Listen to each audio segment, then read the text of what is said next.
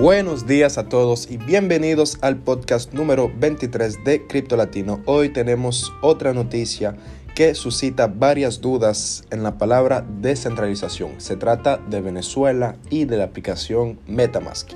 Para que los que no saben o los que quisieran recordar lo que es Metamask, es simplemente un portal hacia la blockchain de Ethereum y se supone que Metamask es una billetera 100% descentralizada, es decir, que cualquiera que tenga una cuenta Metamask o más bien una billetera es el mismo dueño de la clave privada, es decir, del de el acceso que permite a uno acceder a su cuenta sin pasar por un tercio. Tenemos que recordar también que cuando tú accedes a una aplicación centralizada como BinanceCrypto.com o cualquier otra, la llave privada realmente la tiene la base de datos de la plataforma. Aunque no la van a usar, igual que la almacena en Instagram o Facebook, aún así ellos son los que pueden un día decidir quitarte el acceso o no a tus fondos. Por lo tanto, tener una billetera como Metamask, como Trust Wallet, como Coinbase Wallet eh, y todos los demás es muy recomendable perdón, para almacenar sus criptoactivos de manera segura.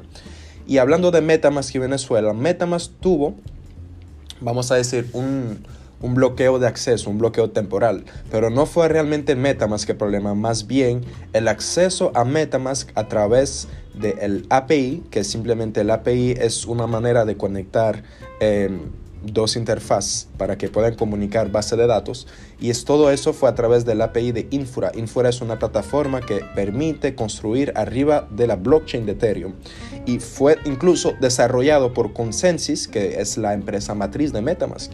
Pues el acceso hacia MetaMask a través de Infura fue bloqueado por algunas horas y esto es debido a las sanciones que ahorita está aplicando los Estados Unidos. Incluso pudimos ver el mismo problema ocurrir en Irán con algunos artistas iraníes que vieron sus acceso a OpenSea y a MetaMask bloqueados por algunas horas también. Sin embargo, el problema de esta situación es la siguiente. Se supone que Metamask es un acceso completamente descentralizado, es decir, que no hay manera que te puedan censurar tu acceso a tu billetera, ya que tú eres el único que tiene la llave privada.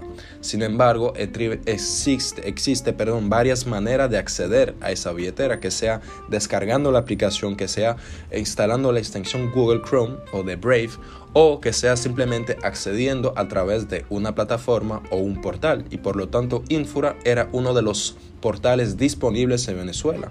Y por lo tanto, como opera de manera centralizada, tuvo que eh, conformarse a las regulaciones y a las restricciones de los Estados Unidos conforme a algunos países que ya no pueden acceder a la finanza descentralizada. Sin embargo, este bloqueo fue simplemente un bloqueo. Es decir, que había obviamente solución a este problema. Y es la primera, la primera solución es la siguiente.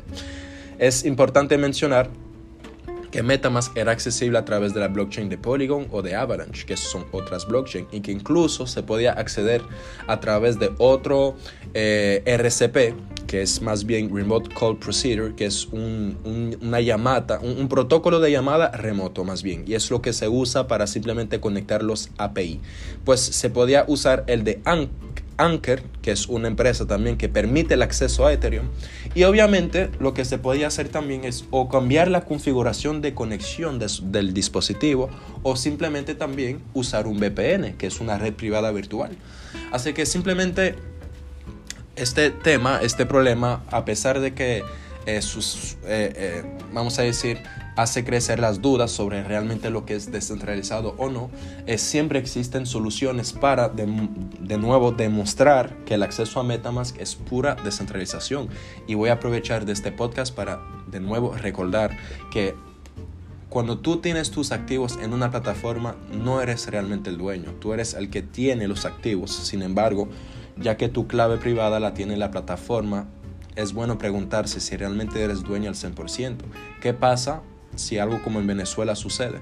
Que te bloquean los fondos a tu plataforma. Y es algo muy eh, que puede ser un problema bastante eh, eh, pesado. A pesar, imagina que por ejemplo estás manejando miles de dólares, tener tu, tu, cuenta bloqueada puede ser un problema bastante, bastante durable. Es decir, que recuperar una cuenta como esta puede ser un tema bien difícil, bien largo, incluso también que todavía está en una zona gris, es decir, que todavía no hay suficientes asuntos legales para eh, quizás hacer una demanda o perseguir a alguien eh, judicialmente con un caso como este. Entonces es bueno mencionar y recordar que es lo más recomendable tener billeteras descentralizadas para proteger tus activos y ser el único dueño. Bien, eso es todo para hoy eh, con esta noticia de Venezuela que es bastante eh, importante. De nuevo, eh, asegúrate que tú eres el dueño de tus activos. Vamos a hablar un poco del precio del Bitcoin que se está cayendo fuertemente hasta, hasta los 40 mil, que es otro soporte que debemos de respetar. Si lo aguanta y nos vamos de nuevo a la alza, pues podemos confirmar este giro en tendencia alcista que estamos esperando ya desde hace algunos momentos. en otro caso, quizás podríamos buscar de nuevo los 30 mil dólares o más bien los 34 mil y así esperar otro rebote. Vamos a seguir eh, siendo vigilante observar el mercado, a ver cómo se desarrolla. Es importante también tomar en cuenta la situación geopolítica que obviamente afecta al mercado y es bueno tener simplemente una, una vista más bien a distancia y quizás también esperar para moverse. Recuerdo que también no hacer nada es una de las mejores estrategias. Así que es todo para hoy. Muchas gracias. Nos vemos en el próximo podcast. Recuerda que estamos en Twitter, en Instagram, en blogspot.com y también en YouTube. Gracias y nos vemos en el próximo podcast.